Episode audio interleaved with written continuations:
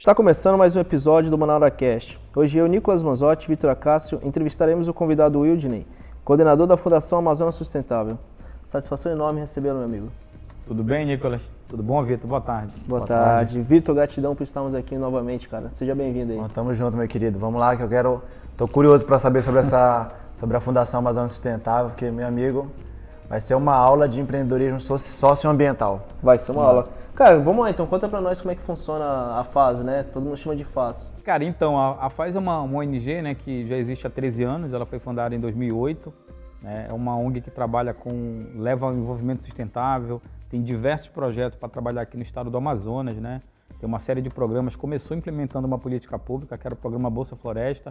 Hoje tem outros componentes importantes também, trabalha com geração de renda, associativismo, infraestrutura comunitária, tem projetos de soluções inovadoras também que trabalham com energia, trabalham com empoderamento social, trabalha com educação né, relevante na região. Então tem um arcabouço de projetos assim muito bacana dentro da FAZ, mas com a missão fundamental de poder cuidar das pessoas que cuidam da floresta. Assim, esse é o grande propósito da FAZ. E, na verdade, é trabalhar esse capital humano para que a floresta continue de pé, mas que ela consiga ter valor. É importante que ela tenha valor. E esse valor passa também pela, pela economia da floresta, pelo empoderamento das pessoas e pela infraestrutura que elas precisam para tanto cuidar desse patrimônio que a gente tem. Que bacana, Perfeito, cara. perfeito. É, Wisner, eu, assim, eu estava vendo, venho estudando esses últimos tempos e estou vendo que na economia está tá se debatendo muito sobre a questão de ESG e, e assim, né, sobre a questão de, de trabalho socioambiental. É, e aí eu te pergunto, é, qual seria a conexão que a, a Fundação, né, a Amazônia Sustentável, tem com a ESG? Tipo, se ela trabalha muito isso ou não, não na verdade é um, são focos diferentes. Queria que você explanasse um pouquinho mais sobre essa questão. Bom, na verdade o ESG é uma sigla que está surgindo cada vez mais com, com, muito mais força agora, né? O, acho que as empresas, é, o ecossistema de, de negócios do mundo tem voltado cada vez. Acho que as empresas perceberam que o modelo capitalista de somente oferir lucro a qualquer custo já não funciona mais. Sim. E olhar para os fatores sociais, os fatores de governança, os fatores que vão além da, da parte econômica é extremamente importante. E a FAI sim é aderente, ela entende a importância disso tudo, que as organizações precisam ter indicadores, precisam ter metas que consigam trazer o ESG para a prática. Eu acho que o grande desafio agora do, da, das empresas, das organizações, é conseguir implementar o ESG na prática, é trazer um pouco esses indicadores, é clarificar para a grande maioria das pessoas o que, que o ESG vai trazer de benefício, quais são as metas que vão ser estabelecidas a partir disso, como é que as empresas vão olhar muito mais para o social e ambiental, como é que elas vão criar metas que gerem menos impacto, gerem menos resíduos, agridam menos o meio ambiente e consigam, assim, canalizar um, a formação de um capital humano colaborativo, acho que menos individualista, eu acho que mais social do ponto de vista conjunto. Perfeito. Fantástico. Eu acho que é só uma, uma acréscimo aqui, Nicolas, acho que vale muito ressaltar também agora, principalmente no início do, do da gravação. Por exemplo, eu, eu posso até estar errado, mas eu acredito que pouca gente tem um conhecimento realmente da faz em si. Né? Tipo assim, do que de fato ela acaba fazendo. Eu sei que você acabou Sim. explanando aqui pra gente um pouco assim do que, que seria faz, mas assim, eu queria, acho que seria, você teria como dar um exemplo prático de algum, de algum, de algum, projeto, de algum projeto é, que vocês fazem? Porque assim, acho que, pelo que a gente conversou aqui um pouco antes da gravação, eu já tinha visto, o Nicolas me mandou os vídeos, né? Sim. Eu assisti alguns vídeos, eu achei bem interessante. E aí eu queria que, acho que as pessoas também tivessem acesso, já pensei se eu quiser falar algum deles no que tem no YouTube, acho que vai, acho que vai ser bem interessante para o pessoal saber um pouco mais sobre a FAZ. Legal, Vitor. Bom, eu vou falar daquela da parte que me cabe, né? Vou Sim. falar da parte de empreendedorismo. A gente dentro da FAZ tem um programa de empreendedorismo. Né? E esse programa, na verdade, é chamado Programa de Empreendedorismo e Negócios Sustentáveis. Ele trabalha com dois viés, um de formar empreendedores, o outro de desenvolver negócios que possam ser inovadores. O que, que a gente faz dentro disso? A gente, com, com, com a ajuda de vários parceiros, empresas, fundos que, que apostam no empreendedorismo da Amazônia, a gente consegue escrever projetos para captar recursos para trabalhar esse capital humano. A gente entende que é importante gerar valor para a Amazônia, mas antes de tudo formar as pessoas. E o programa tem duas finalidades: é formar um capital empreendedor com um perfil mais empreendedor, que consiga aprender sobre gestão, aprender sobre finanças, aprender sobre negócios, aprender na verdade fazer o controle, coisas que são básicas do empreendedorismo. E a incubadora ela ajuda a, a catalisar para a gente conseguir ampli, amplificar esses negócios, para que eles possam ganhar mais maturidade. Então, dentro desse projeto, a gente trabalha desde 2014 já, Vitor, com um programa que já, já, já formou acho que mais de 800 empreendedores ou potenciais empreendedores na Amazônia, que quando a gente fala de Amazônia, é importante dizer assim, que a gente está falando de comunidades ribeirinhas da Amazônia profunda. Hoje a FAZ ela chega, ela chega aproximadamente em 580 comunidades do estado do Amazonas. É muita comunidade que a gente consegue chegar. E algumas delas, assim, a gente trabalha por calha de rio, região do Madeira, região do Juruá, região dos Solimões, né? E, e, e, e são, região do Negro aqui próximo de Manaus. E cada uma dessas regiões a gente tem uma vocação produtiva específica. Né? Tem regiões que trabalham mais o turismo, tem regiões que trabalham mais o açaí, tem região que tem mais castanha, tem um pirarucu ali no Solimões, que é um, é um peixe extraordinário da nossa região, que tem um potencial, eu acho que ele é gigante pela própria natureza, uhum. inclusive tem um potencial econômico grande também. Então a gente trabalha com formação do capital humano, né? porque não dá para a gente é, pular de fase assim, Vitor. A gente tem que trabalhar o capital humano para desenvolver essas habilidades habilidades e competência para as pessoas é fundamental na, na, região amazônica. Obviamente que o tempo da Amazônia Profunda é diferente do tempo da cidade. Você olha para o grande estado do Amazonas, a gente tem um, uma região muito complexa, Nicolas. Sim. Você tem uma região que tem dificuldade logística, a nossa uhum. logística é diferente de qualquer lugar do Brasil. Sim. A gente tem dificuldade de energia, a gente não tem acesso a energia nas comunidades, energia elétrica, Sim. que é coisa do século XIX, século XX. Internet. Internet, que Nem é se comunicação. fala, você não tem, né? É, a gente... não, tem... não tem energia, né? é, exatamente. E às vezes, por exemplo, para se comunicar com as, com, as, com as, comunidades, e isso a gente fazia via rádio um tempo atrás, via Entendi. rádio amador. Nossa. Então a gente tinha uma central de rádio para cuidar, para poder comunicar com as pessoas. E, e, com essa pandemia, cada vez mais, os projetos de conectividade também estão entrando muito nessa linha.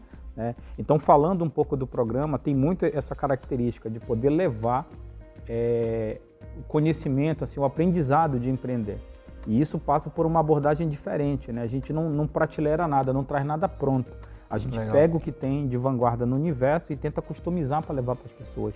Então, o programa tem essa finalidade: formar capital empreendedor no meio da floresta e ajudar a desenvolver negócios que possam gerar agregação de valor para os produtos da Amazônia. Não adianta somente a gente vender assim subcommodity ou insumos dentro da floresta. Tem que pensar em produtos com valor agregado. Aí alguém vai dizer, ah, Will, mas a sazonalidade é um impeditivo de desenvolvimento. É, mas para isso que tem tecnologia também, uhum. né? A favor a dos favor, né? Sim. Perfeito. Legal. Respondi? Não, é respondido. Show de resposta. E eu li, cara, a cartilha de, de empreendedores de você. Você falou isso agora, foi uma coisa muito interessante. Como é que vocês levam para as pessoas essa proposta de valor, né? Esse modelo de negócio que vocês têm para os empreendedores, né? os produtores e empreendedores do Amazonas? Bom, na verdade, assim, é, dentro do. A gente, a gente criou, no ano de 2016, um laboratório, né? O que, que a gente tentou fazer? A gente sabia que tinha muita, muito assim, tinha muita cartilha de negócios, mas que às vezes não conversava com a realidade da nossa região. Então a gente tentou encontrar como é que a gente pega as ferramentas de, de negócio que são vanguardistas e consegue adaptar elas para a realidade amazônica. Então a gente, em 2016, a gente conseguiu é, é, realizar um projeto, a gente customizou uma cartilha mas que ela pudesse trazer essa proposta de valor de maneira mais simplificada, sem perder toda a sua, assim, a sua sexualidade, o lado mais, mais inovador, criativo da cartilha. E a gente fez nesse ano, em 2016, uma cartilha customizada, falando de comportamento, falando de gestão, falando de mercado, tecnologia e capital de maneira simples, de maneira mais é, é, é, é ilustrativa e que isso pudesse gerar conhecimento. Né? É essa, essa estratégia de levar proposta de valor para as pessoas de maneira mais amazônica foi o desafio dessa cartilha. Então, a proposta de valor da FAS, Nicola, é levar isso de maneira simplificada, né? respeitando o tempo das pessoas na Amazônia. A gente sabe que tem um desafio grande com relação à educação formal na nossa região. Se na cidade a educação já é um fator é, é, complicador, assim, que talvez não tenha tanta qualidade como deveria, uhum. nas comunidades muito mais. Né? Às vezes isso chega de maneira muito incipiente e dificulta muito o jovem, o próprio produtor, como você falou, de ter um conhecimento que de fato consiga é, levar ele a ter uma referência, um repertório maior. Né? E quando você começa a levar assim modelo de negócio, design thinking, você começa a levar ferramentas novas de uma maneira simples, o menino fala, pô, isso aqui é legal, né? Se eu pegar uma ideia aqui, em vez de eu trabalhar somente no roçado com meu pai, que tal se eu não abrir um negócio para trabalhar com serviço, com produto? Então, assim, cria uma nova mentalidade nessa turma, abre uma nova forma de pensar em negócio. E, e o menino que via o pai, que é manejador, pescador, produtor, como algo muito difícil, ele começa a dizer, pô, mas eu posso ser também diferente. Fazer mais, né? Posso, posso agregar mais naquilo que eu faço. Então tem um pouco disso, Nico. Ah, que bacana. Me lembra muito o Vale do Silício isso, né? A, fase parece muito a questão do Vale do Silício, só que muito voltado para o capital humano, né? Sim. Porque sim. aí pensando nas startups, digamos assim, do e, nosso e, eu acho, acho legal, sabe, aqui a gente colocar, a gente colocar, na verdade, na descrição do vídeo, os vídeos que a gente, que o, que o William disponibilizou para a gente assistir. Porque, por exemplo, até o pessoal ter uma ideia do que realmente é a faz. Porque a gente conversando aqui, às vezes o cara pode estar no, ouvindo, de repente no rádio, tipo, no rádio não, ouvindo no carro uhum. ou na academia, Sim. mas às vezes o cara não consegue imaginar qual de fato é o trabalho, Sim. entendeu? Porque, por exemplo, pelos vídeos que eu vi, é de repente é uma pessoa que tem zero, quase zero conhecimento, ele no máximo ele tem uma ideia, eu falei, cara, eu acho que eu posso fazer mais do que o serviço que meu pai está fazendo. Sim. E aí de repente a fundação chega lá e fala assim, ó, você tem o, você está você tá vendendo peixe, então ó, posso, você pode na verdade fazer assim, fazer assado, fazer desse jeito. E quando vê o que na verdade seria só um peixe, ele se transforma em um produto totalmente diferente, agregador de valor, conhecimento, até chegar no ponto de experiência, entendeu? Então são vários projetos Sim. que eu acho que, que, e aí eu até te pergunto agora, Eugênio, é, em que ponto seria interessante de repente é, a divulgação da FAZ para mais pessoas e como que mais pessoas poderiam contribuir, de repente, ah, pô, será que a FAS está precisando de contribuição de alguma forma? E como que elas poderiam também ganhar? Porque hoje em dia a gente sabe que não tem almoço de graça. Né? Então, de repente, pô, será que se de repente eu, eu quiser investir, não tem de repente.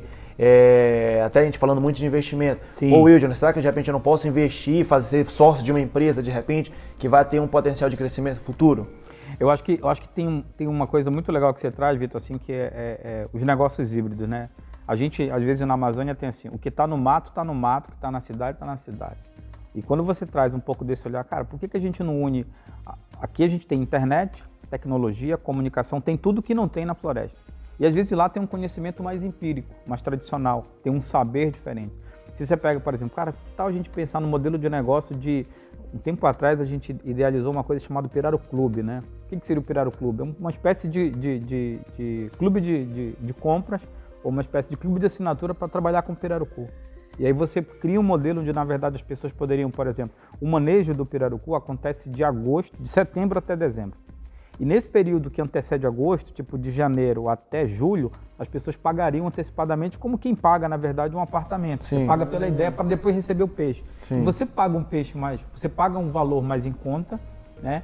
Aí consegue antecipar esse investimento no negócio, os manejadores conseguem receber esse dinheiro. Faz caixa, né? Exatamente, como se fosse um fluxo de caixa, uhum. consegue operacionalizar o manejo e depois você consegue ter muito mais valor diante Incrível, disso tudo. Cara. Né? Incrível. Cara, então, se você pegar isso tudo, dá para fazer um clube de assinatura. E legal, você paga mais barato porque você está ajudando a, a, financiar o projeto. Sim. Né? Como Com se fosse um fluxo de caixa. Deu para entender? Sim. Cara, sabe, Nicolas, eu estou pensando aqui, sabe o que é legal de conversar com o Wilson?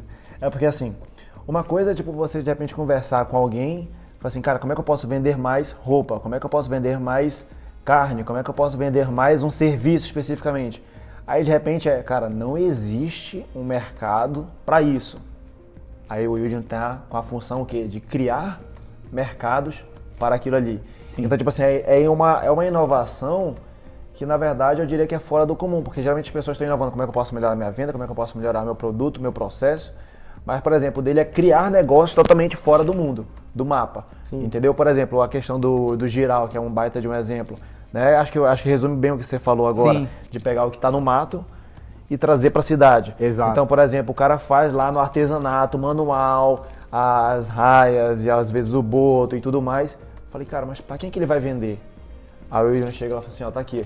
O que você vender vai ser estar tá nas lojas americanas e vai ser reinvestido aqui para você. Então acho que é, é, é, pegar o que é invisível, né? Na verdade, assim, a gente não é por isso que eu falei. Quando você trouxe, Vitor, o conceito do híbrido, né, de juntar a inteligência de quem está aqui na cidade, com todo o aparato tecnológico, com quem está na floresta, é fundamental de acontecer cada vez mais para saber a economia ela conseguir ganhar relevância. Você pega o geral. O que é o geral? O geral é uma spin-off que a gente inventou na FAZ.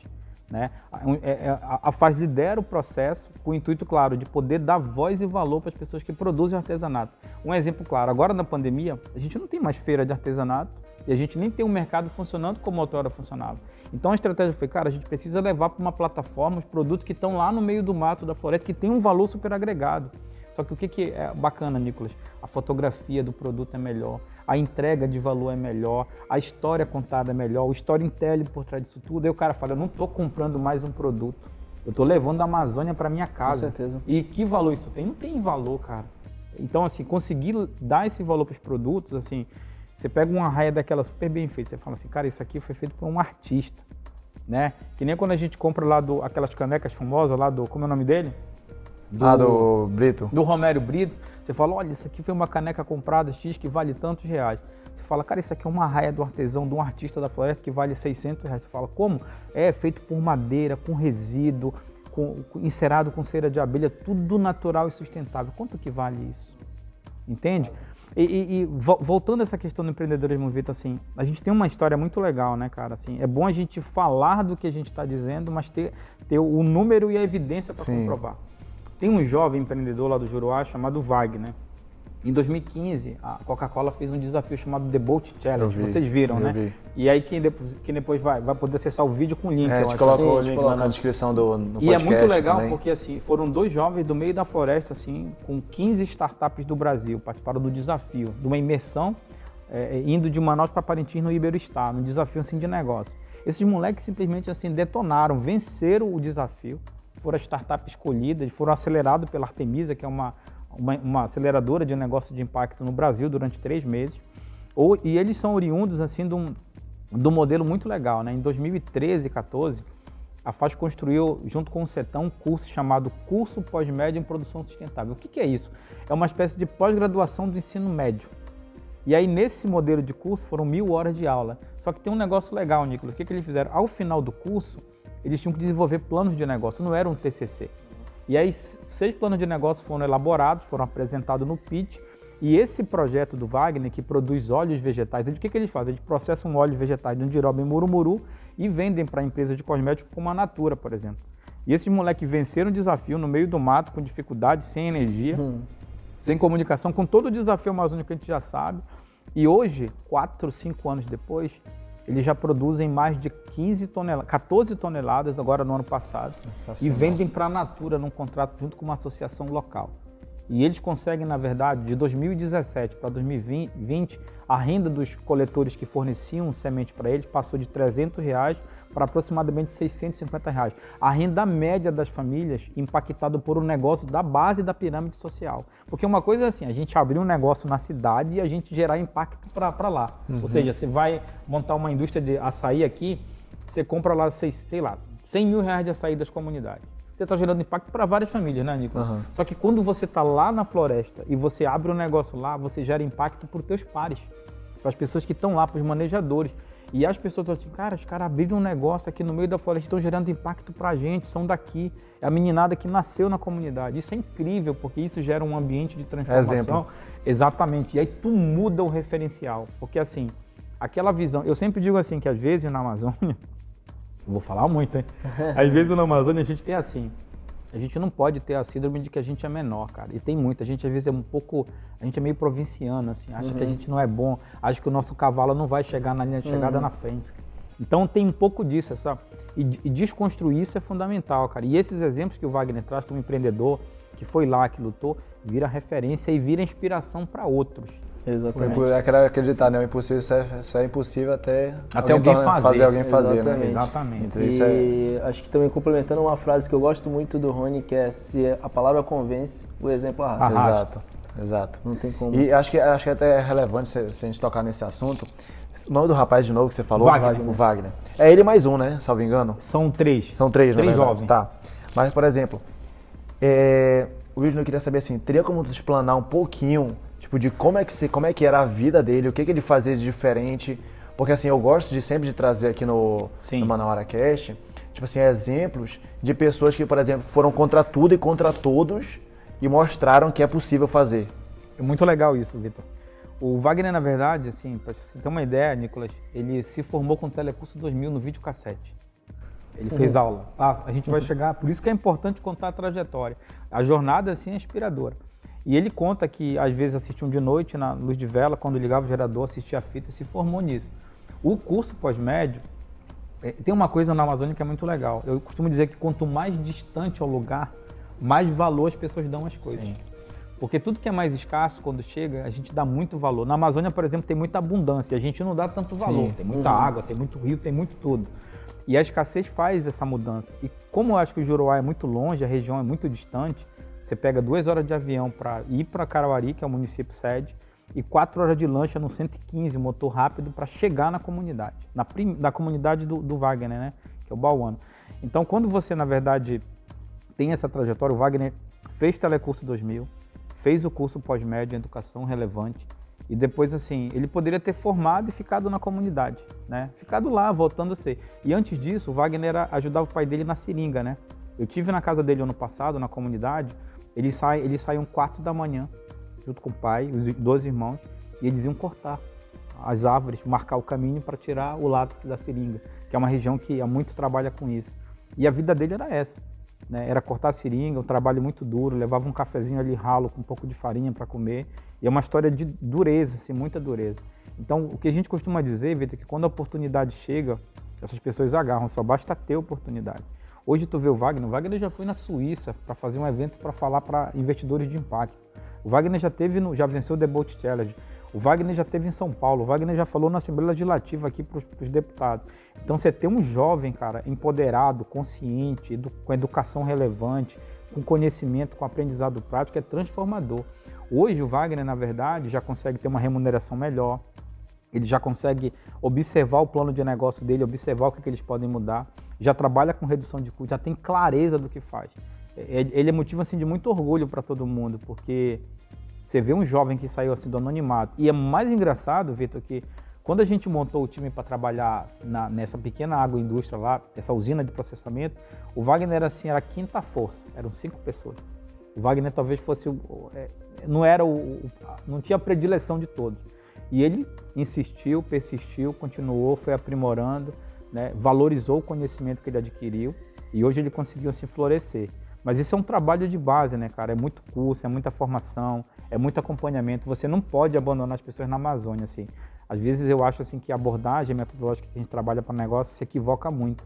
Não é a quantidade de cursos que vai fazer alguém se transformar, mas o acompanhamento. Por exemplo, é, é, Nicolas, ah, o problema da Amazônia é microcrédito. Às vezes nem é, cara. É o crédito qualificado orientado. Não adianta o, o produtor, o empreendedor acessar 10, 15 mil reais se ele não tem orientação. A gente não tem educação financeira no meio. Se na cidade a gente não tem o que tirar no meio da floresta. Então o Wagner, ele é prova viva de que é possível. Porque assim, ter base de educação financeira, saber lidar com o dinheiro, saber controlar cada valor que ele, que ele, que ele dá para a coisa, eu acho que é fundamental. E isso inspira muito a gente, assim, de continuar com fazendo certeza. trabalho, porque é, é, é, como é que eu vou dizer?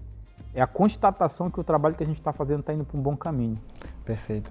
Cara, eu acho que eu, eu, acho, eu gosto de trazer esses exemplos, assim, obviamente pelo motivo de ser exemplo, né, é, como você falou, pelo fato de que para mostrar para muitas pessoas que às vezes falam assim, ah, pô, mas eu não, não tem como, é difícil, não tem jeito e tudo mais. Às vezes a oportunidade, a oportunidade passa na frente da pessoa e ela tipo, ah, mas não é para mim. Às vezes até um ponto que você falou, né, que às vezes a gente acaba se se menosprezando. Então assim, são vários fatores que tem que ser levados em conta às vezes até para algumas pessoas que podem estar ouvindo e falar assim, cara, pô, se o cara lá na, no interior, com toda essa dificuldade, conseguiu, conseguiu cara, é possível, entendeu? Então assim, é, é, eu gosto de trazer essas histórias para às vezes para inspirar as pessoas. É, eu acho, que, eu acho que tem um pouco disso, né, Vitor e Nicolas? Essa resiliência de, da Amazônia, que eu acho que a gente já tem tanta dificuldade no estado, tem tanta coisa difícil aí, assim, tudo é longe, não tem estrada, estradas são os rios, a logística onerosa, a comunicação é remota, a energia é deficitária. Então, quando alguém consegue ter uma oportunidade dessa, o cara fala assim, cara, se eu não pegar agora, talvez eu não pegue nunca mais. E, e o, o, valor que as pessoas dão para isso tudo talvez seja uma diferença, porque e, e acho que tem uma coisa também, acho que apostar na mental, aposta eu acho que é sempre na inteligência das pessoas, né? É que a gente às vezes, como eu, eu repito, Vitor e Nicolas, a gente não pode se achar menor que ninguém. E não é ser prepotente, não é ser pedante, eu acho que é, ser, é se mostrar capaz. Às vezes na região assim, costumo dizer que não é a geografia que demonstra a capacidade intelectual de ninguém. É, é o acesso ao conhecimento, é o aprendizado e a aplicabilidade disso. Às vezes você tem alguém que tem um discurso muito legal, mas assim, o que, que você fez? É tipo o jogador perguntando, você jogou aonde, né? É de falar, você fez o quê? Que negócio que você fez? Uhum. O que, que você abriu? O que, que você aprendeu com isso tudo? Então, acho que tem um pouco disso, cara. E na Amazônia tem muita, muita gente capaz. O que falta, na verdade, além de oportunidade, é as próprias pessoas acreditarem que isso é possível, sabe? Essa resistência, resiliência para insistir nisso tudo que, que floresce depois. Perfeito.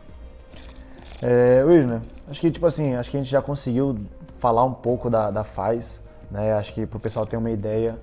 E, e, assim, eu até falei um pouco aqui que, que você tem, na verdade, a habilidade, né, de conseguir trazer a inovação ao ponto de criar realmente negócios que ninguém nem pensava que poderia existir. Então, assim, cara, acho que é interessante a gente falar um pouco da sua história em si. Cara, acho que conta um pouco assim, tipo, né, quem é o Wildner, na verdade, acho que de repente colocar assim, quando é que foi de repente a mudança de chave, né? Pra você, falei, cara, acho que você a gente até conversou um pouco antes assim, falei, cara, eu não quero é, ser, trabalhar, fazer uma faculdade de repente para trabalhar no distrito. Nada contra quem trabalha no distrito, mas tipo, eu não quero, eu não quero essa vida, eu quero algo diferente. Acho que conta um pouco dessa sua trajetória de vida. Vamos lá, eu, eu sou natural de Parintins, né? Eu, uhum. nasci, eu nasci na cidade de Parintins, que é uma cidade tida como, como criativa por natureza. É muito engraçado, minha cidade é uma, ela tem uma mistura muito legal. Tipo, vocês olham assim o festival, essa explosão. Criativa, mas a cidade ela foi remontada por uma série de, de, outros, de outras, vamos dizer, de outras influências. Parintins tem influência nordestina, que tem um trabalho. Os nordestinos são, na verdade, judeus aqui da, do Brasil. Uhum. São trabalhadores, tem muito cearense, né? Sim. Então tem muito cearense na cidade que ajudou a florescer esse lado do comércio empreendedor. Parintins tem a disciplina japonesa. A colônia japonesa é a maior colônia do, da região norte. Tem muito japonês em Parintins que ajudou muito na disciplina. E tem também o, a própria população, tem uma influência da igreja. Os italianos trouxeram muito a questão da igreja, né, com base à formação cultural. Então eu acabei convivendo muito com isso lá em Parintins. E eu não queria ficar, gosto muito da cidade, tenho o maior carinho e apreço, mas assim, eu sentia que precisava ir para algum lugar para fazer alguma coisa do qual eu quisesse. Eu vim para Manaus em 2005, Vitor. E aí eu consegui passar na Universidade Federal do Amazonas, né, eu cursei administração em 2005, né, formei logo depois. E, e, com essa inquietude, né? Eu, eu, na época eu reclamava muito, né, da disciplina da, da faculdade, que eu queria que a ementa fosse tivesse mais é, é, é, é, disciplina que falassem de negócio, né? Então às vezes tinha muita coisa que levava, direcionava muito a gente para a escolha do distrito. O distrito é um ótimo modelo industrial, emprega muita gente, tem um grande valor, mas na época eu me inquietava, achava que esse era um outro caminho. E, e um pouco dessa minha trajetória pra, passa por isso, né? Antes de eu vir para Manaus, em 2013, eu abri uma videolocadora lá em Parintins. Eu tinha 22 anos. E na época era videolocadora de videocassete, cara. Uhum. E aí eu empolgado, eu, eu, conto assim que nessa não época... Não era nem DVD, né? Isso, e nessa época não tinha, assim. Isso já entrega um pouco da minha idade, né? E nessa época assim, era muito legal, porque eu não, eu não lembro que nessa, se nessa época tinha a palavra empreendedorismo no dicionário. A gente chamava muito de empresário, né? Uhum, Os empresários, o empresariado. Eu abri a locadora, demorou nove meses, o tempo de uma gestação, e eu quebrei. Por que, que eu quebrei também, Vitor, nessa experiência de negócio? Porque o dinheiro que eu tinha, além de não ser um capital grande, era um capital pequeno, eu investi muito na parte estética do lugar. E hoje eu já não faria mais isso. Talvez eu abrisse na casa do meu pai, com uma portinha pequena, um negócio mais simples, para validar aquilo que eu estava fazendo. Sim. E a grana que eu tinha, grande parte eu fui na estética, na pintura e tudo mais. E aí eu cometi erros capitais, né? Eu não tinha um fornecedor fixo de filme, distribuição, né? E filme era muito caro. Uma fita na época custava 100, 150 reais. E para ela conseguir se pagar, você tinha que alocar umas trocentas vezes. Sim. Então tinha toda uma lógica que eu não compreendia, estava muito jovem, mas trouxe um aprendizado muito grande. E quando eu quebrei, obviamente, você fala, poxa, isso tem que trazer uma maturidade. E isso também me ajudou muito a entender hoje, né? Porque eu precisava ter essa experiência prática de ter quebrado um negócio que os americanos valorizam e aqui no Brasil a gente faz chacota, às vezes, ó, oh, fulano quebrou, ciclano não deu certo, é o fracassado, e não é bem assim. E aí nessa trajetória, Vitor, vim para Manaus estudar, né? Trabalhei algum tempo aqui na área financeira, trabalhei na área de negócio, na área comercial, né, durante algum tempo. É, trabalhei inclusive com, com, no programa Existe Seu Direito, com o deputado Marcos Rota, acho que quase dois anos. E depois consegui para o Sebrae. Trabalhei dois anos como consultor do Sebrae, né, num projeto do PNUD, né, do Programa das Nações Unidas para o Desenvolvimento. E aí em 2013 para 2014 eu conheci a FAZ. E aí eu não sabia o que era a FAZ. Falei, que FAZ, o que, que esses caras fazem? Eu tive a chance de ir numa comunidade para entender um pouco melhor. E aí um ano depois eu consegui ir para uma entrevista lá, né, que a FAZ estava iniciando o programa de empreendedorismo, né, da FAZ, e a gente acabou indo, sendo contratado, e até lá estou, há sete anos agora eu faço, vou fazer na FAZ, né. Eu também sou pai da Bia, né, a minha filha tem 11 anos de idade, sou casado há 15 anos com a dona Joene, né, a minha patroa, é. que também é administradora, né, me ajuda muito. Né, e poder ter alguém em casa para se consultar, para pedir um apoio é, é importante. É importante. Né?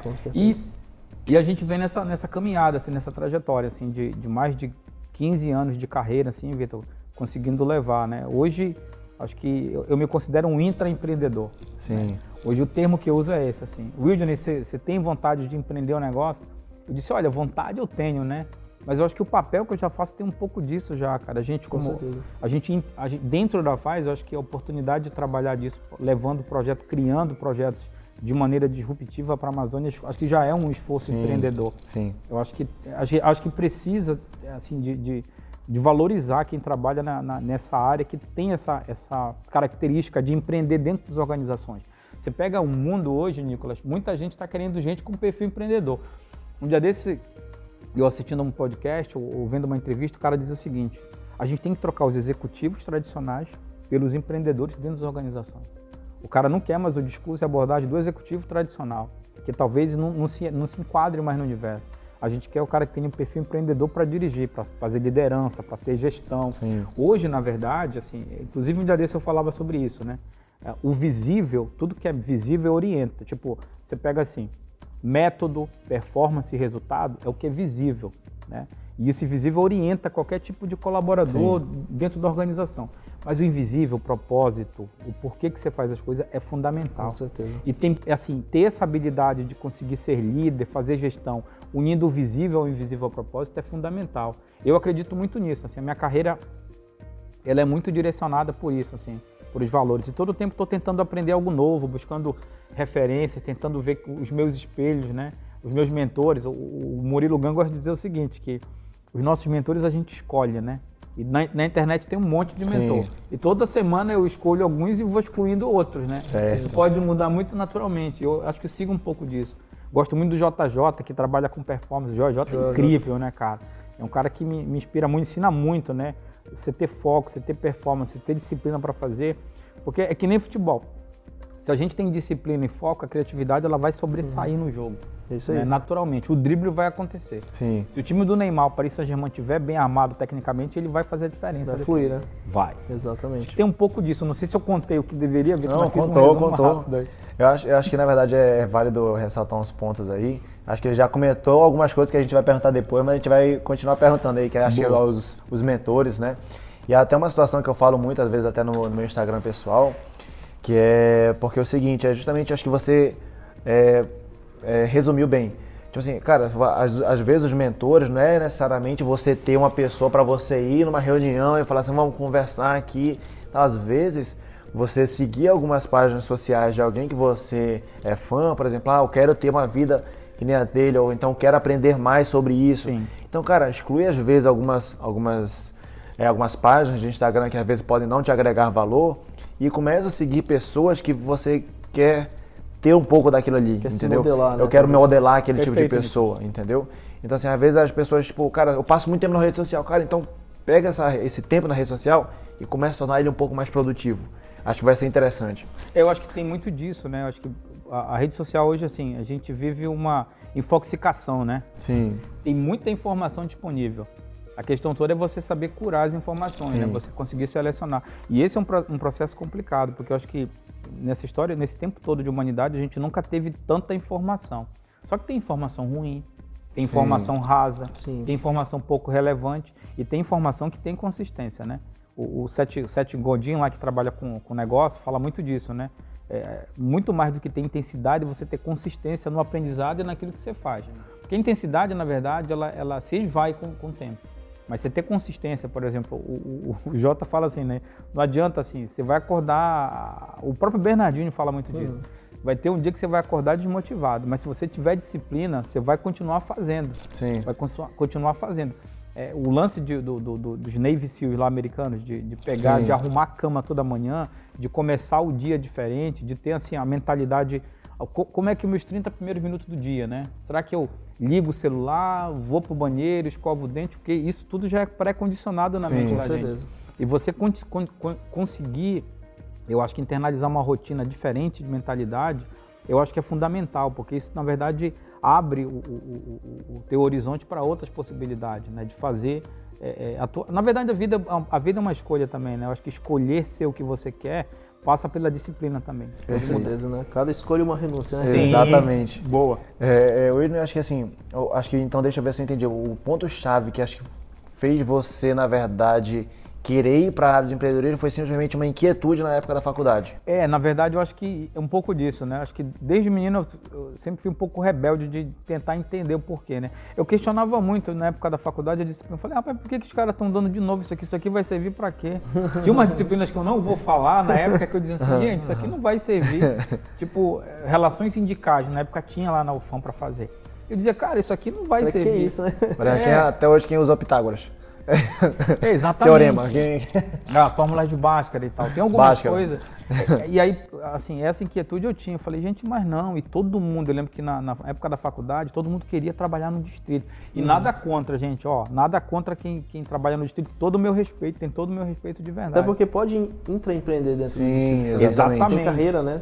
Exatamente. Mas eu acho que também é, é, esse, esse, esse repertório de oportunidade de escolha, ele passa por isso também, Nicolas, de ter, né, assim, cara, eu posso ir para o distrito, e tem vários amigos meus que trabalham e são empreendedores dentro do distrito, mas eu também posso ir para outras áreas, de serviço, de produto, de Sim. negócio, empreender. Porque assim, todo mundo escolhe onde quer fazer uma micro-revolução. Eu acho que a grande, a grande sacada é essa. Cara, onde é que. Qual que é a história que eu vou contar da minha história daqui a um tempo? Minha filha tem 11 anos. O que, que eu vou dizer para ela? Olha, papai trabalhou com tal coisa. Papai, isso era legal, era relevante. O quanto que isso tem valor? Porque a vida da gente é curta, gente. E, e, e, é preciso fazer uma coisa que você tenha valor. Porque assim, olha para tua jornada e fala assim, cara, eu tenho orgulho do que eu faço. Sim. Isso aqui é legal para quem? É legal para mim. Porque se isso não for, cara, Qual você é tá meu jogando... legado, né? Exatamente. Qual é o meu legado, né? Você tá jogando o tempo fora, cara. Assim, Sim. a gente tá agora num papo aqui, todos nós. A gente está, na verdade, trocando vida aqui. A gente não está gastando tempo. Sim, a gente está informando quem está em casa, a gente está se conhecendo, a gente está criando uma sinergia.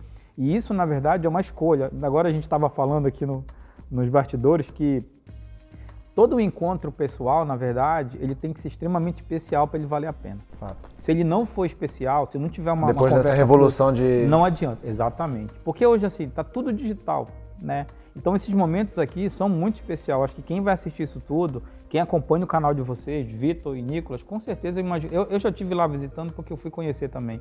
Agora já virei seguidor. Legal. E todo mundo sabe, na verdade, a importância de levar esse conhecimento para as pessoas.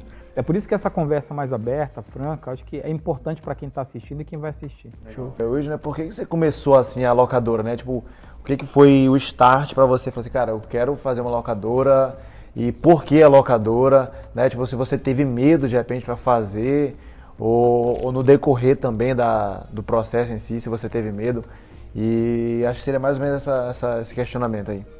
Bom, na verdade, na época eu trabalhava na prefeitura, né, na Secretaria de, de Cadastro e Finanças do município. E aí, naquela, naquele momento, eu já era apaixonado por cinema, eu assinava a revista 7 na época, que era uma revista de filmes e tal, que nessa época a revista tinha assinatura do Grupo Abril. E eu assinava a sete, era apaixonado por cinema. Falei, cara, eu quero fazer uma coisa naquilo que eu gosto, né? Uhum. E aí o cinema era uma, um desejo muito, muito latente meu, assim, por conta da, desse, da minha paixão por filme. Eu falei, cara, eu vou abrir tanto que um dos sete erros capitais não estava em avaliar. E nessa época eu não avaliei se o mercado ia mudar para DVD, eu não avaliei se a Blockbuster ia continuar. Uhum. Nada disso estava no meu estudo de mercado. Eu abri muito no desejo. Uhum. E às vezes esse também é um perigo, né? Porque quem, e a dica que fica assim do aprendizado, porque quem quer abrir tem que entender um pouco, né? Cara, e aí alguém fala assim, Whitney tem que conhecer o mercado? Não, tem que dominar o mercado que você está fazendo. E o domínio passa por entender um pouco desse ecossistema. E eu abri muito no desejo, na vontade. Eu tenho uma frase que eu uso que é hoje assim, que atitude sem estratégia é burrice. Porque eu queria eu tinha muita atitude, né? Porque eu queria muito fazer, mas eu não tinha estratégia, eu não conhecia muita coisa. E eu precisava entender um pouco como é que aquilo fazia. Aí peguei e abri nessa ânsia de tentar, pô, eu preciso colocar um pouco do que eu acho que ia ser. Eu tinha 22, 23 anos para fora. Mas muito assim, iludido, Empírico, né? iludido não, pela paixão de fazer, né? E eu acho que o empreendedor não, não pode perder isso tudo. Ele tem que ter essa paixão sempre de querer fazer. Mas ele tem que ter estratégia também. Tipo Com assim, certeza. quem é meu concorrente, onde que eu vou abrir. O pessoal acha que o negócio dos 8P de marketing, 4P é mentira, é verdade. É verdade. Tem que saber onde abrir, tem que ver a praça. Matriz tem SWOT. Tem que fazer, cara. São, são, são ferramentas assim primordiais, Nicolas. É tem que mesmo. ter. E nessa época tinha um pouco, né? Eu, eu, ficava com medo, cara, esse emprego aqui não está dando o que, o que eu preciso, né? preciso ter mais, né? Porque o, o, empreendedor, na verdade, vai pela paixão ou pela dor de alguma sim, coisa. Sim, sempre. Né? Então, naquela época, tinha um pouco de paixão, porque eu gostava muito de cinema, mas eu não analisei com muita clareza algumas coisas. Isso trouxe um aprendizado grande depois. Obviamente que a frustração também traz uma tristeza. Se eu disser que não, eu estou mentindo. Eu fiquei meio ruim, assim, os dois dias em casa, ali, puta quebrou, não deu certo. E agora? Vergonha de sair na rua, Sim. da galera dizer. E nessa época ainda mais tabu quebrar, né? Pô, o cara fracassou. Naquela época era pior, né? Pior Hoje em dia o pessoal já está começando a apoiar. Falei, pô, mas é assim mesmo, é. continua. É. Hoje em dia o cara diz assim, pô, o Nicolas, o Vitor sabe uma forma de como não, não, não, não quebrar sim, um negócio. Sim. Nessa época não, ixi, quebrou, tá vendo? Eu sabia que não ia dar certo. É, sempre assim. E o, o, acho que o medo estava nisso. E, e, acabou, na verdade, na época trazendo um pouco de insegurança, né? Por conta desse, desse equívoco. Mas isso também traz, depois quando você amadurece um pouco mais, isso traz um outro aprendizado, sabe, Vitor? De olhar e dizer, cara, eu acho que aquilo trouxe tal coisa, eu precisava ter mais estratégia, precisava pesquisar mais o mercado precisava entender que estava migrando para DVD e o DVD talvez não fosse durar mais. Né? Então, assim, eu acho que entender a dinâmica do jogo, o, o empreendedor tem que ter uma visão estratégica para além do, do, tempo dele. É, por isso que não dá para a gente jogar, de, jogar adivinhando. Sim, claro. Tem que jogar de verdade o jogo, sabe? Acho que tem um pouco Sim. disso. É, isso a gente pode pegar um gancho para aqui, porque assim, é, o fato de ter errado, eu, eu, gosto muito daquele ditado também do, do Steve Jobs, que ele, Sim. na, acho que é em Stanford, né, que ele dá, uma, dá uma, um discurso lá. Por exemplo, você só vai conseguir ligar os pontos quando você está lá na frente. Então, quando você olha lá para trás e você olha assim, falei, cara, então foi por isso, graças a Deus que eu fiz isso, que bom que eu fiz isso. aquilo, que bom que eu fiz isso. Então, por exemplo, o fato de você ter errado, hoje em dia você tem a noção, fala assim, cara, eu preciso fazer isso. Então, assim, aí eu te trago a pergunta. Por exemplo, vocês já chegaram a errar com algum empreendedor, de repente, no, na faz? Bom, na verdade, eu acho que tem um pouco das, das duas coisas, assim, Vitor. Eu acho que eu acho que o errar, na verdade, ele está na intenção de acertar. Sim. Ninguém é assim, ninguém erra porque quer errar. Sim. A intenção é sempre de acertar. O, o, o, alvo, você mira o alvo. Obviamente que às vezes você dá uma orientação que talvez não seja melhor para aquele momento. Às vezes você faz um treinamento que talvez não fosse necessário. Às vezes você pensa num projeto que talvez podia esperar um pouco mais. Então a abordagem ela está dentro do, do, do, da linha do aprendizado. Eu acho que assim tem muito aprendizado que a gente precisa fazer, porque senão você não ousa também. Sim. Eu acho que o erro faz parte, porque se você tentar fazer tudo muito certinho, você na verdade vai usar muito pouco. E a ousadia não traz assim relevância, não traz risco, não traz aprendizado e você não tem ganho de competição com isso. Né? Então, obviamente que com certeza um projeto ou outro, assim, talvez a gente tenha se equivocado em algum ponto, é natural que isso vá acontecer. Sim. Né? Às vezes uma mentoria, de, de uma, uma, dica X para tal coisa, eu acho que isso é muito comum de acontecer. Legal. Mas acho que até um, tem um outro ditado também que acho que é um, um, baita de um exemplo, que é o Silvio Santos, né? Que tem um vídeo também que ele fala muito sobre isso, né? Sim. Que ninguém sai de casa para, ah, vou errar, eu quero errar. É a pessoa sai de casa com o intuito de acertar. E é o que ela faz, faz, faz costuma fazer, né? É, exatamente. Eu acho que tem muito disso, né? Assim, de, de, de conseguir. O intuito sempre é acertar. O, o, intuito sempre é levar o melhor para as pessoas. Obviamente que às vezes tem, tem, tem situações e situações. Né? Eu acho que é, a gente tem, às vezes, um, na Amazônia tem um 7 a 1 né? De cada sete uhum. negócios que se aposta, um vai florescer. Não quer dizer que os outros seis foram erros, quer dizer que os outros vão ter que amadurecer mais. Uhum. E isso passa também né, dentro. Não é que você estimule só a competição, mas é que tem negócios que vão, vão amadurecer mais rápido, tem orientações que vão dar muito mais certo. Né? Eu acho que o importante é você conseguir construir os casos. Né? Sim, o que duro é quando você somente fica no discurso. Né? Olha, a gente está fazendo isso, mas não mostra. Cadê a evidência, Dinei? Qual foi o impacto? Quanto que melhorou na renda das pessoas? Qual é a transformação real disso tudo? É um trabalho de discurso ou um trabalho de relevância? Né? O que, que isso tem mudado na vida das pessoas?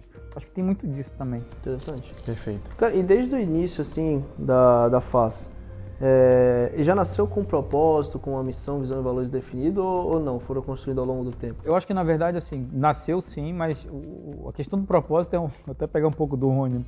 O propósito a gente constrói no caminho, né? Hoje, hoje a, a FAS já tem um propósito definido, né? Acho que a FAS tem 13 anos de existência, né? A gente está chegando na maioridade. Acho que isso traz para a FAS também uma, uma certa maturidade de conseguir ter muito aprendizado nos projetos, né? Tem projetos, obviamente, que dão muito certo, tem projetos que trazem muito aprendizado, e essa questão do propósito está chegando muito perto de perpetuar a Amazônia para tudo e para todos. Eu acho que é nesse caminho que a FAS trabalha, né? de, de ter um, um, ambiente, um território que possa ser desenvolvido, é, mas que tenha envolvimento das pessoas. Né? Eu acho que traz assim, para a gente uma luz de assim, as populações tradicionais na Amazônia, as comunidades, os ribeirinhos, os indígenas, o próprio público da, da cidade urbana tem que olhar a Amazônia com muito valor, sabe? Eu acho que, que, eu acho que sobre tudo isso é importante. Eu acho que perpetuar a Amazônia com esses valores, valorizando o saber tradicional, é, entendendo que pode ser construída uma alternativa econômica com os insumos e com os ativos da Amazônia. A gente tem um MIT aqui do lado, a gente tem um IMPA, né? Não tem um orçamento do MIT, uhum, uhum. mas tem um IMPA que tem uma, uma, uma baita arcabouço de pesquisas muito legais, cara, coisas que podem ser aplicadas na prática. Né? Assim como o Brasil tem a Embrapa, que é a nossa NASA do agronegócio, a gente tem o IMPA também aqui. Eu acho que tem instituições que a gente precisa melhor usar. E eu acho que a FACE vale muito disso, né? Do, de ter no seu propósito poder levar o desenvolvimento, mas com o envolvimento das pessoas que trabalham, que moram na, na, na floresta. Sensacional mesmo. É, Wilson, é, cara, acho que a gente até conversou um pouco aqui nos bastidores, mas assim, pelo que eu entendi, eu acho que na verdade você é meio que responsável não pela faz, é, pela faz, mas na verdade assim é quase como se você fosse corresponsável por N projetos, né? Então assim é como se você meio que administrasse N empresas. Então tipo assim, acho que é interessante até para os empreendedores, porque por exemplo, é, fala, cara, você tem, você tem a sua esposa, você tem sua filha, você tem sua vida pessoal, você tem que cuidar da sua saúde e você tem N empresas para administrar. Então, como é que você consegue gerir tudo isso e como é que você consegue meio que gerir todas essas empresas tecnicamente? Tem uma coisa assim que é, é, é difícil, Vitor, de responder, porque é, o tempo hoje eu acho que é o ativo mais valioso que todos nós temos. Sim. É muito valioso. E com, essa, com esse modelo híbrido, eu estou praticamente um ano trabalhando em casa, né? E foi um desafio grande conciliar. Se antes era muito complicado, eu trabalhava até 7, 8 da noite, eu não conseguia desconectar disso tudo. E o desafio de estar híbrido em casa, de estar remoto, é ainda maior. Porque encontrar tempo para a família, para brincar, para dar atenção para a Bia, para estar com a família, é um desafio grande. E aí lá faz, ainda tem os empreendimentos, por exemplo. Às vezes o empreendedor, é, lá na comunidade, ele tem internet à noite. Ele vai mandar uma mensagem, pô Will, queria falar sobre tal assunto. E é quando ele consegue a internet. E aí, você responde, não responde, você atende, não atende. E aí você tem que atender, tem que Sim. dar um. Às vezes você está no meio do jantar em casa, você saiu para algum lugar, ou você está fazendo uma outra, assistindo um filme, você tem que dar atenção. Eu acho que isso passa um pouco, mas é, passa por esse equilíbrio, sabe, Vitor, de conseguir. O que, que eu consigo dedicar para o trabalho, para os projetos? Estão muito projetos na faz, né? E o que eu consigo dedicar para a minha família. O, o, o Meira, o Silvio Meira, do, do Porto Digital, ele diz o seguinte, que nesse modelo remoto, oito horas não são oito horas. Oito horas é muito mais do que oito horas. Uhum. Porque a, você está em casa, é, é aquele lance de falar assim, a gente tem que pegar leve, inclusive com a gente mesmo. Né? Tem que ter uma autodisciplina muito grande, porque a intensidade do trabalho em casa ele é muito maior do que era outrora. Você não tem mais o relacionamento, você não tem mais o cafezinho para conversar com as pessoas que você passava no corredor. Você não tem mais essa interação que dava uma quebrada, uma relaxada. Sim. E às vezes equilibrar isso em casa é muito difícil. Então, assim, tem vezes que os projetos invadem um pouco a vida pessoal, é natural. Se eu estiver falando que não, eu vou estar mentindo. Obviamente que vai ter noite, tem madrugada que eu vou ter que estar trabalhando nisso tudo lá, pela exigência, pela, pela performance e pela minha própria exigência de fazer um trabalho de excelência, né? Eu acho que tem isso também. Mas desconectar é importante, eu acho que equilibrar para ter uma vida mais saudável, eu acho que eu já consigo caminhar à tarde no condomínio, sempre que eu posso, para manter um pouco o equilíbrio. E é importante manter o esporte, porque o esporte também traz criatividade. Sim. Exercício, andar, caminhar, isso traz um elemento fundamental. Outra coisa que eu tenho aprendido muito, até emagreci acho que bastante, é a alimentação é fundamental. Assim, a alimentação, a gente é o que a gente come literalmente. Sim, Quando claro. você tem um alimento, na verdade, você se sente muito saudável, mais disposto, mais criativo, mais inovador.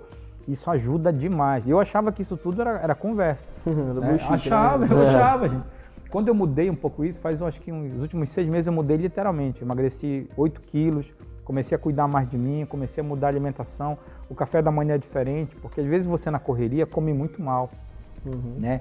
Eu acho que ter esse equilíbrio assim é, é fundamental. Então, acho que para todo mundo que está em casa, acho que é, é fundamental assim, se dedicar ao trabalho, mas comer bem, ter tempo de qualidade com a família, com os amigos, com, com as pessoas que você ama, que você gosta, é extremamente essencial. O trabalho ele é importante, mas tem que ter o equilíbrio. Perfeito, perfeito, incrível. É isso? Perfeito, não, certíssimo. Não, cara, e, só... e, está ao vivo?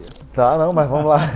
mas o seguinte, é, é, porque acho que a gente sempre. É, é, uma coisa que a gente sempre fala, né? Eu ia falar, tá, já tá é ficando. É clichê, tipo, né? Clichê, porque todo empreendedor tem basicamente o, o, mesmo modelo, né, padrão de vida, assim, de buscar tempo de qualidade com a família, né, de gerenciar bem seu tempo, de pensar corpo e mente em um só sistema, né, de que a alimentação é importante, de fazer exercício. Entendeu? Então, tipo assim, a gente fala assim, concordamos, mas é assim, a gente já Lugar sabe que é isso. Né? É, é comum é, isso aí já. Eu acho que é interessante também, acho que a gente sempre gosta de botar essa pergunta, porque assim, é, às vezes as pessoas não dão valor para isso, né? Não dão valor para o tempo, não dão valor para a alimentação, para o exercício físico. Às vezes até querem, mas às vezes aí não tem a disciplina para manter a constância naquilo ali, entendeu? Então às vezes a gente pergunta para falar assim, cara, pô, mais um exemplo mais, mais um exemplo. exemplo mais um exemplo. Assim, ou seja, para chegar num aumento e falar assim, cara, eu preciso Sim. fazer isso. Exatamente. Entendeu? Porque, por exemplo, é, é, às vezes a pessoa tipo, foca muito numa área, por exemplo, se você focar muito no trabalho, mano, você vai perder sua família, você, daqui, você não vai aguentar também muito tempo, porque às vezes a pessoa está se alimentando mal, não está fazendo exercício, o corpo não vai aguentar. Então, assim, é uma coisa vai levando a outra. É, tem uma frase muito legal que eu gosto muito, que é assim, que nenhum sucesso profissional compensa o fracasso no lar. E aí, é, porque às vezes você tem alguém que é exitoso, olha a base dele. Você tem que olhar a base de quem está, às vezes. Você vê um empreendedor que você admira, que você gosta, você fala assim, cara, esse cara aqui é inspirador para mim. Mas às vezes ele tem uma base muito sólida, né? Sim. E, e é uma das coisas que eu tento levar, assim, para você ser exitoso, olha, tem que ter a base, porque você às vezes consegue muito sucesso, mas você está só. Sim. E aí você compartilha com quem aquele momento. Né? Ah, você teve sucesso, você conseguiu aquilo, mas e aí?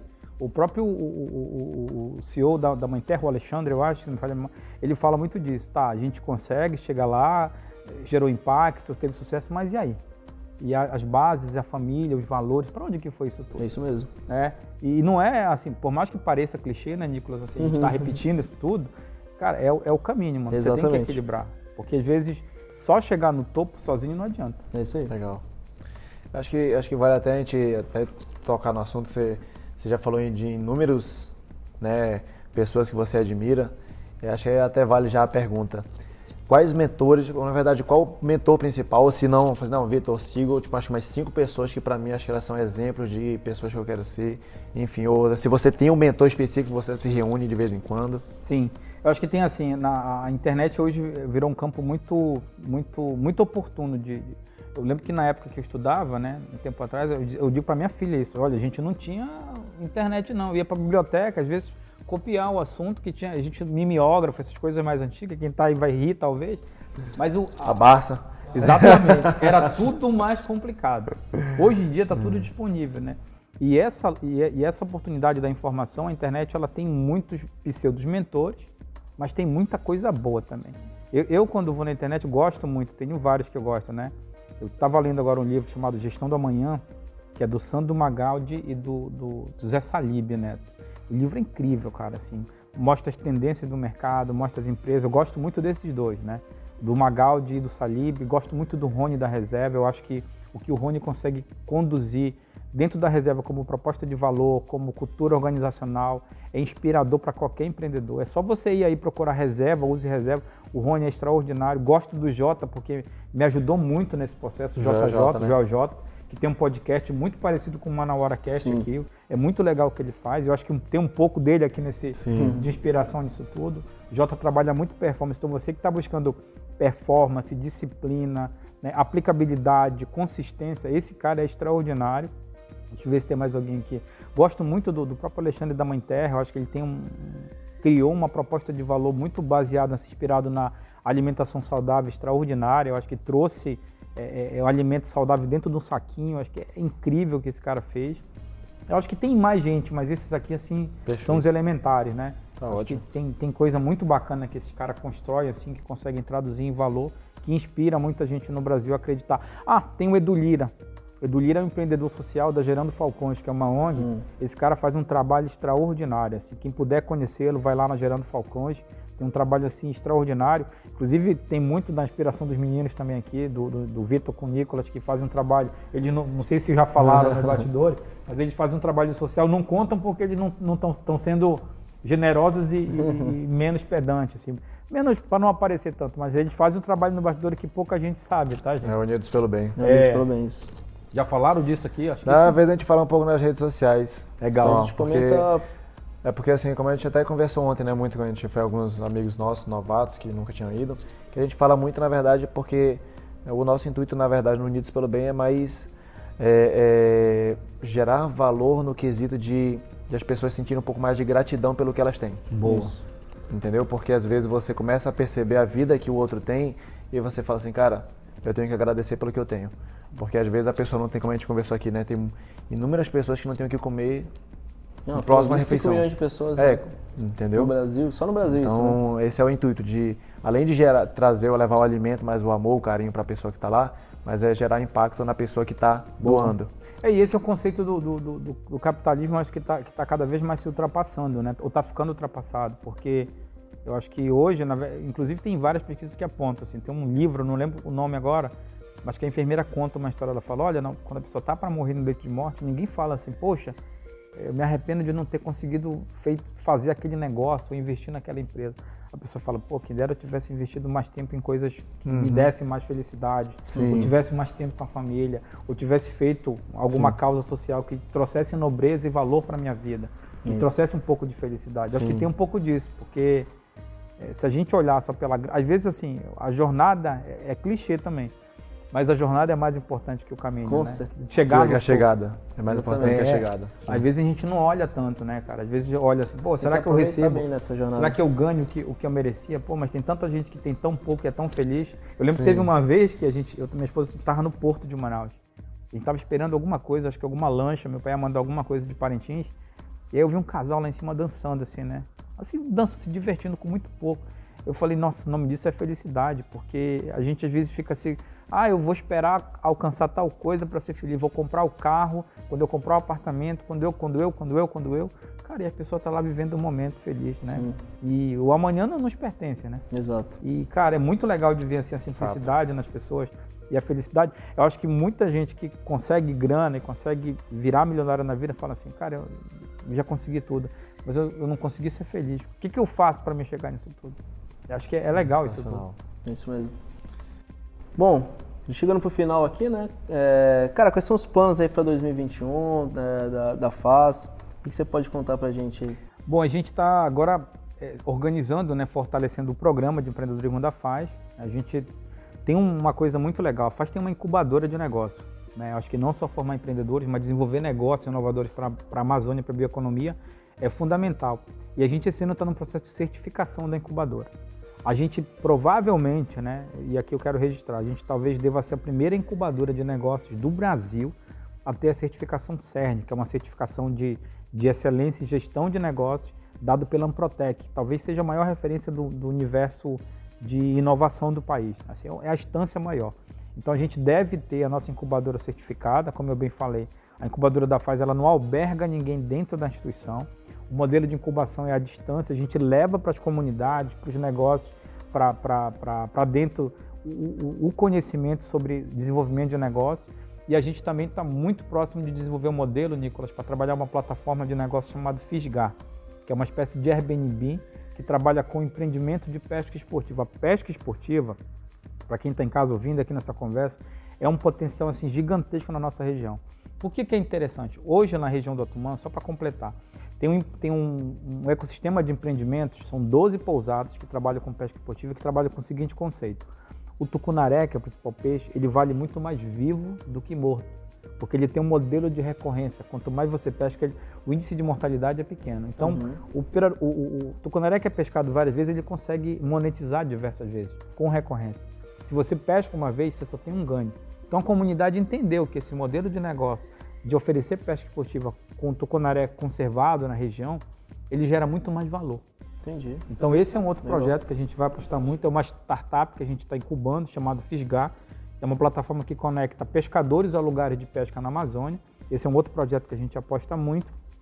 Tem também um projeto da retomada do turismo. O turismo, vocês sabem, acho que é a, é a cadeia mais afetada com a pandemia. Com certeza. E a gente está num estudo estratégico de conseguir desenhar agora como que a gente constrói um plano estratégico para a retomada do turismo. O turismo é uma das cadeias que a FAZ apoia bastante, tanto aqui no Rio Negro como na região aqui de Itapiranga, né? E entendendo como é que a gente vai construir. Então, assim, tem incubadora de negócios, tem a Fisgar, tem o turismo, eh, tem outros projetos que vão surgir que a gente está construindo, né? E, e, tem ampliação do nosso time também, né? A gente está ampliando ainda mais, está tá pensando em pessoas que possam contribuir para a gente acessar cada vez mais. É, tem uma coisa legal também de falar, que é construir fundos de impacto que trabalham blended finance, finanças mistas, onde você tem um pedaço do capital não reembolsável, que é o capital filantrópico, e uma parte do capital é, é, reembolsável que é investimento. Então a gente está desenhando vários modelos de, de projetos Legal. que têm essa finalidade. Você colocar dinheiro no negócio não reembolsável para que ele possa amadurecer, e a incubadora ajuda diretamente nisso, mas depois pensar, cara, como é que eu trabalho investimento aqui?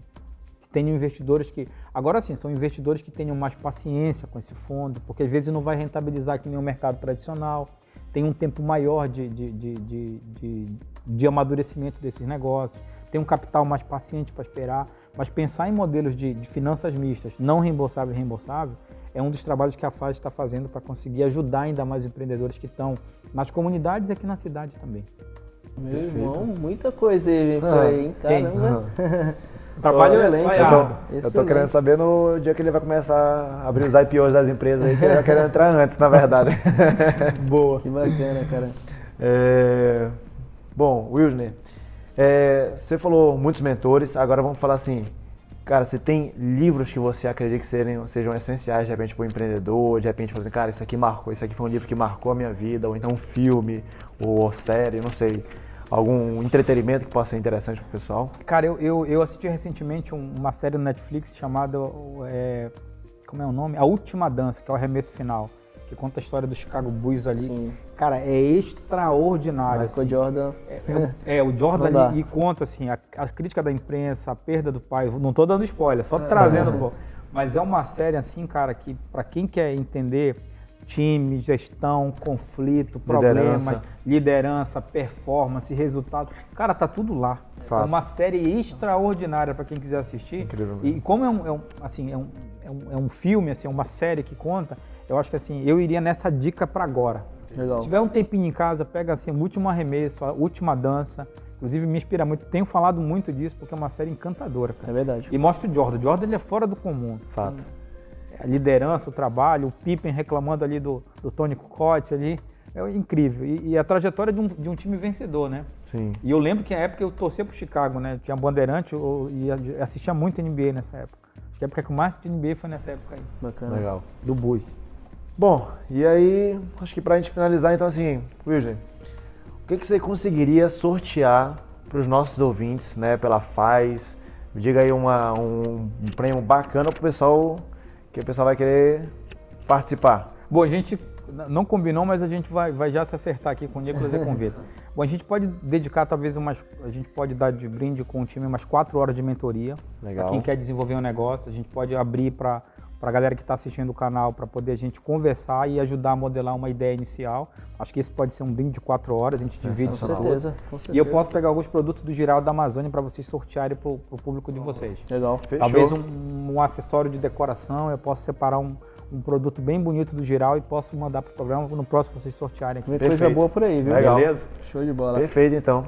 Então, é isso, né, meu querido? É isso. Cara, gratidão por estar aqui Cara, hoje. Eu que agradeço. É sensacional ouvir realmente projetos como esse dentro do Amazonas. Né? A gente até o, o Manauara Cash ele tem esse propósito realmente de, de trazer, inspirar as pessoas que estão ouvindo.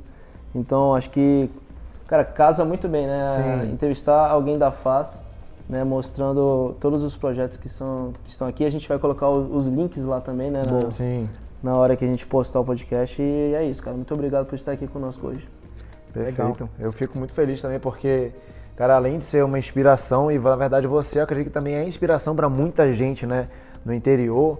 E, e assim, você está formando cada vez mais empreendedores que estão se tornando cada vez mais inspiração. Então, tipo assim, é quase como aquele filme Corrente do Bem, né? Sim, você ajuda três pessoas e essas três pessoas vão ajudar mais três pessoas e assim por diante.